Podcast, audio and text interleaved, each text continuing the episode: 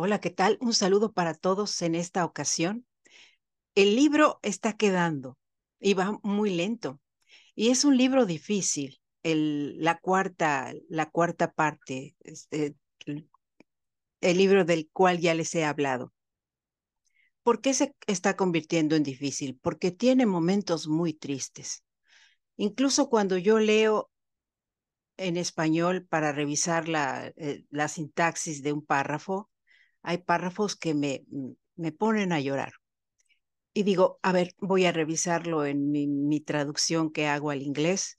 Eh, probablemente ahí no lloro. Y también lloro.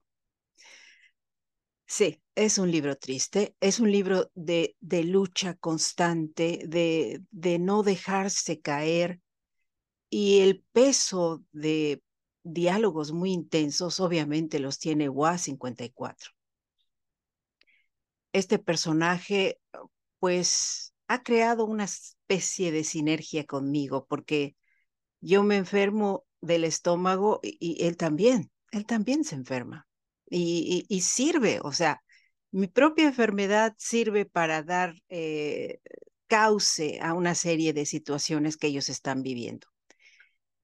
Pero hay algo muy especial, no solamente eso. Los astrólogos han comentado que hay un trígono de agua en estos momentos o hace unos días en el cielo. ¿Qué es un trígono de agua?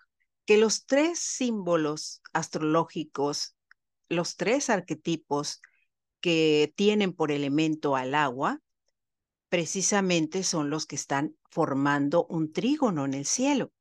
Es Escorpio, Cáncer y Piscis.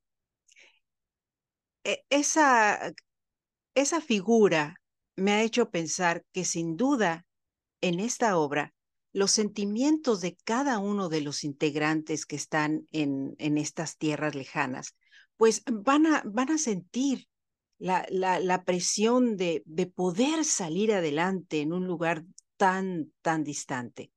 Para ello quiero compartirles pantalla porque bien merecía la pena hacer una acuarela del planeta y poner el nombre del planeta ahí, el nombre de Hadarian, ¿sí?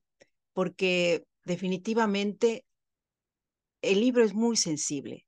El libro me trae eh, mm, a la mente situaciones que probablemente aquellos que visiten futuros planetas van a enfrentar.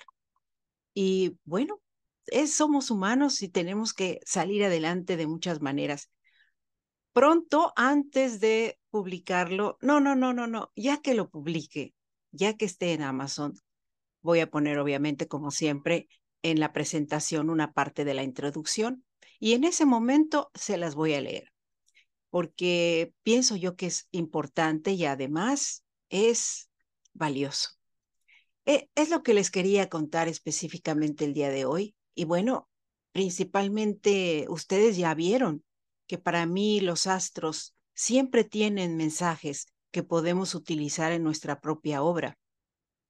Y probablemente no solamente en nuestra obra.